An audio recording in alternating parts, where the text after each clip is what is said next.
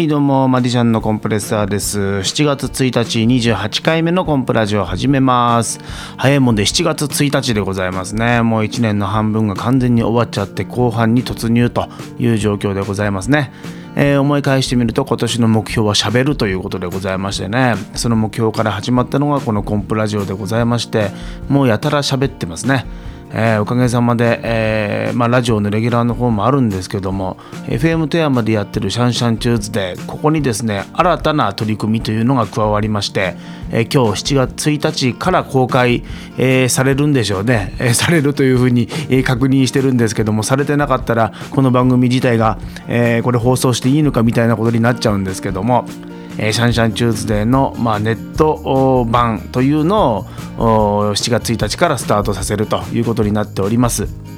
これ何かというとですね、えー、もう半年ぐらいこうやってきたわけですよ。島香織さんと一緒にね2人で喋っておかげさまでなんとなくこう最近息も合ってきて、えー、お互い何を喋ればこんな展開が来るんじゃないかというその流れが読めたりね。でまたそこに飛び道具的な島子さんのすごいすごすぎるエピソードが入り込んできて、えー、コンプがあたふたするようなその面白さというふうに言われてますけどもそんなことがあったりとかねいやいやそういうのはあるんですけども結局のところ、えー、2人の、まあ、エピソードを喋ってるだけというところにまあいい意味も悪い意味も含めて、まあ、落ち着いてきているということなんですよね。この落ち着いてきてるっていうのがややこしいところでね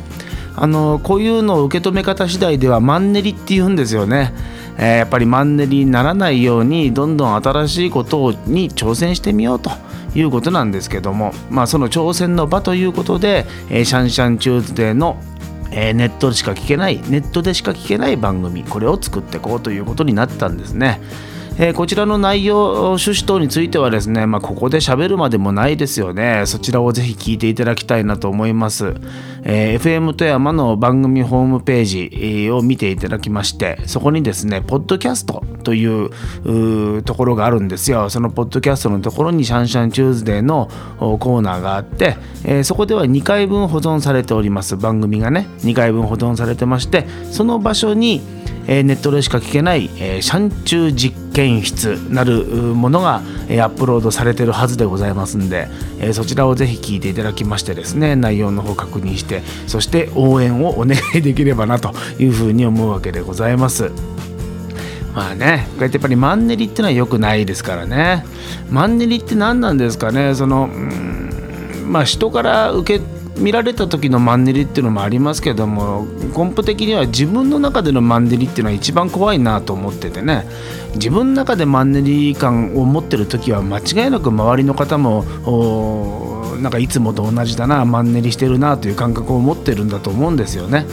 えー、だけど、まあ、こっちは、うん、もしかしたらマンネリかもと思ってるところで周りの人がそう思ってるわけじゃないからきっとその自分の感覚の方が先にマンネリ感っていうのはあ受け止めることができるものなんだろうなと思ってね。大体ねいつも同じことやってたら面白くないですもん。やってる自分に違和感を覚えてね、うん、その、うん、マジックの演目についてもそれについては考えるところがあってね。例えばロープを切って復活するという一連の手順もずっとやってる大好きなマジックなんですけどもこれもね、え、いつも同じことやってていいのかこれはマンネリなんじゃないかとこう思ったりするんですけどもね。えー、だからこそそのセリフを変えてみるとかね、えー、切り口を変えてみる。いや切り口ってロープの切り口じゃないですよ。言葉の切り口とか持ってき方とかね。そういうのを変えることで自分の中で常に新鮮さというのを失わないようにはしてるつもりなんですけどその自分が新鮮だと感覚的に持ってる時ってきっと周りにもその感じって伝わると思うんですよね。あのよくないなと思った一つの例として、まあ、ある舞台を見た時にもう明らかにそのセリフが今このセリフのタイミングだからこのセリフを言うんだっていうショーを見た時にちょっとやっぱり切なくなってね周りの皆さんとどうもそのうまくこうリンクしてないっていうかね、えー、まあ段取り芸になってるんでしょうね、まあ、段取りが悪いとは言いませんけどもまあ、あの数年前にねとある大将に言われたえー、素晴らしい方に言われた、えー、段取りを見せる時代は終わったんだよっていう言葉がずっと根本的には心の中に残ってて。ね、段取りを見せちゃダメなんですよだけど芸っていうのはほとんどが段取りでできてるものですからねその段取りでできてる世界をどう段取りじゃなく見せるかっていうここを追求していくっていうのは大事でその一つの答えが、まあ、自分の中で新鮮さ新鮮な気持ちというのを忘れないと。いうことなんだと思うんですけどもね。なかなか言葉で言っても伝わらないかもしれませんけど、えー、このマジッパーですよ。マジッパー。分かります？マジッパーって何か。このネーミングもなかなか、えー、面白いなと自分では思ってるんですけどもね、えー、富山マジシャンズパーティーというこのマジックサークルを4年前ですかね作りましてその頭文字を取ってマジッパというふうに えー、名付けたんですけどもね今おかげさまでねみんなマジッパマジッパと非常に読みやすい感じで、えー、読んでいただいてますからこううん非常に親しみのあるネーミングになってるんじゃないかなと思いますけどもね、えー、でも残念ながら2回ほど金沢の方から来ていただいた方がですね2人とも、えー、マジッポって言ってましたから。マジッポじゃないどんな間違いなんだよとか思いながらも、えー、2人ともマジッポって言ったら非常に 印象的でしたけどもね。まあいいやそんなことはね。うん。えー、このマジッパもですねもともとは、えー、マジック教室から始めたものだったんですけどもね、えー、コンプがプロになった時に、まあ、マジック教室というのも一つ、まあ、仕事という意味で捉えるとね大事なカテゴリーなのかなと思ってスタートしてみたんですけどもあの2年ほどやりましてねどうも違うなという気持ちになってきて、えー、辞めることになったんですけども。え何が違うと思ったかというと教えるっていうことがなんか違うなと思ったんですよねマジックをね。うん、なんで教える必要があるんだろうと。うん。あのそれこそ弟子と師匠の関係であってもその教えることって多分ないんじゃないかなと思ったりね、うん、その学べという学べよということなんだろうからね。そのマジックを教える意味が自分でもよく分かんなくなってきて。えー、と同時にそのやっぱりマジックってみんな人それぞれ好みがあるしね、うん、ジャンルも広いから。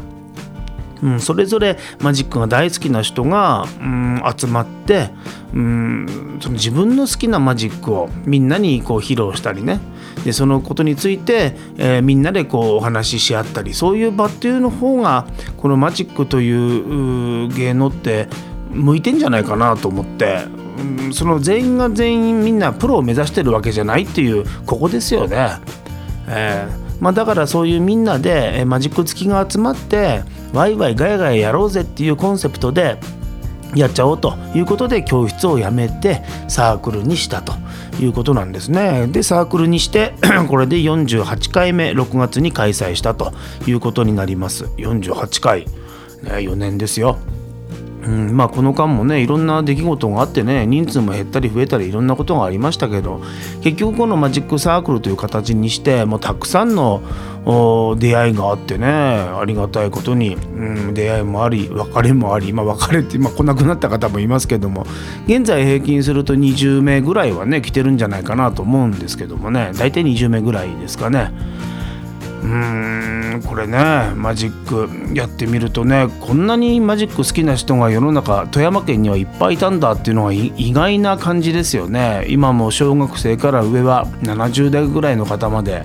えー、もう富山純粋に富山の方もいれば県外から学生さんでね今富山に来てますっていう方もいるしいろんなこうメンバーが集まって毎回やってるんですけどもねなかなか濃いですよ3時間。うちの会はですね必ず全員何かを演じようっていうのを一つのコンセプトにしてまして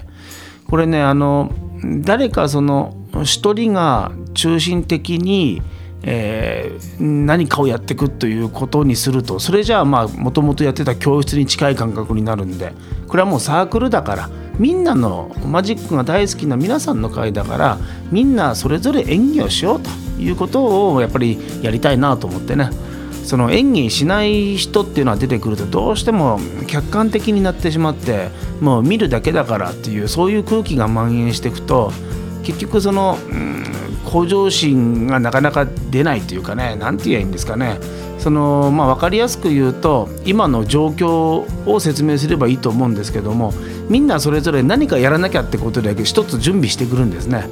でその行動そのものにやっぱり次に、うん、つながるものっていうのはいろいろ生まれてくるんだろうなと思って。だから毎回約20名分のマジックを見る。もう後半頭の中はぼーっとしてきますけども、ね、なかなかこういう時間を過ごしているのがマジッパでございましてね。えー、7月も開催いたします。7月何日かちょっと忘れましたけどホームページの方をチェックしていただければ、えー、ご覧いただけます。マジックの種を大事にしてくれる人、うん、この人なら誰でも参加ができます、えー、マジッパのコンセプトは、え、マジックが大好きな人の輪がえ広がる輪が深まる。これをもう、まあ、この一点に絞って、え、一生懸命こうたの皆さんに楽しんでもらえるように運営しておりますんでね、え、初心者の方もぜひお気軽に、えご参加いただければいいんじゃないかなと思います。ホームページの方にえー、ま、会場使用料とかねいろいろやっぱり経費もかかってきますんで、えー、会費みたいなものは若干集めておりますけどもねその辺りの情報もぜひチェックして、えー、一度顔出していただきたいなというふうに思います。メンバーもみんな本当に和気あいあいといい楽しいメンバーが揃ってますからね。全然恐れることないですよ、えこの間も、え2回目になるザックさんっていうね会員の方なんですけども今日行ってもいいですかってメールが来てそれはいいに決まってるよ。ってわざわざ聞かなくてももうどんどん来てよっていうね。なんかやっぱりどっかにそのうん敷居の高さみたいな、えー、一つ壁みたいなものを感じてる人がいるのかもしれませんけどもね。まあ逆の立場ならそう思うかもしれませんけど全然 OK ですから。もうみんなもうほのぼのとマジック楽しんでるメンバーですから本当にお気軽に参加してほしいなと思います、えー、次が49回目ということになります。7月のマジッパにもぜひお越しください。えー、そしてですね本日7月1日ということでコンプレッサー通信の7月号が発行今日から配布がスタートということになっております、えー、チラシの方はですね今回は、えー、3000部印刷いたしました。いつも1500か2000ぐらいなんですけどもね思い切って3000部。まあいろいろ配るきっかけ機会が今月はあるなと思ったんで3000部作っちゃったんですけども今回のエッセイの方はですねともやんとの、えー、まあ、岐阜県から岐阜県で賞を終えて富山に帰ってくる途中の高速道路が通行止めになってたっていうこの珍道中から珍道中からまあもう一つのきっかけにですね子どもの頃の思い出をちょっとこう頭の中で、えーこういろいろ思い出してるというそんな流れのエッセイでございましてね、えー、まあ、夏休みに入ってきますからね。夏といえばまあ、うん、小学校の時の思い出、えー、永遠に続く夏、うんなんか何言ってるかよく分かんなくなってきましたけどもなんとなくその冒険心みたいなものをくすぐる感覚っていうのはね何なんですかね男だからですかね子供の時のあの熱い感覚っていうのはなんかこう蘇ってくるものがあってねそういうエッセイを書かせていただきました。えー、それからですねコンプレッサーさんのブログからも一部、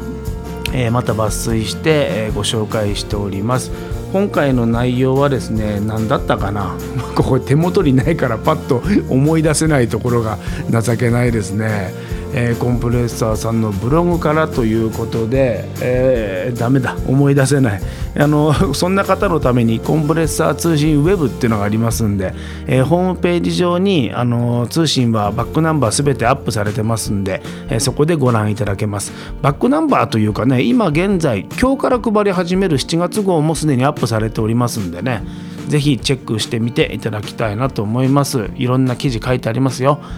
ともやんのコーナーもあります。ともやんファンの皆さんもぜひ読んでみていただきたいなということでございます。さあ、7月です。夏ですよ。もうどんどん暑くなってきてます。もう私にとっては大変な季節がやってまいります。ジャケットなんか着てられるかっていうことでね、ジャケットも着れないとなると、また一つ演目が、えー、ぐっと狭まることはないな。チョイスできる演目が、えー、少しだけ減るっていう切なさはありますけどもね、ステージの方は気にしてないんですけど、ステージはいつも裸でもできるって豪語してますけどね、テーブルマジックの方はやっぱどうしてもね、ポケットにこう仕込みたいものがあるんですけど、それが仕込めないんですね。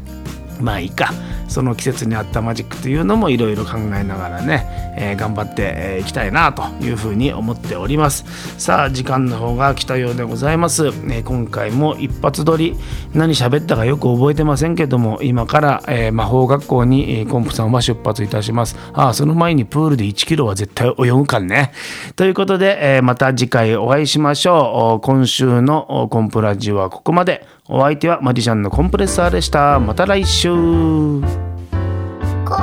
プラジオ。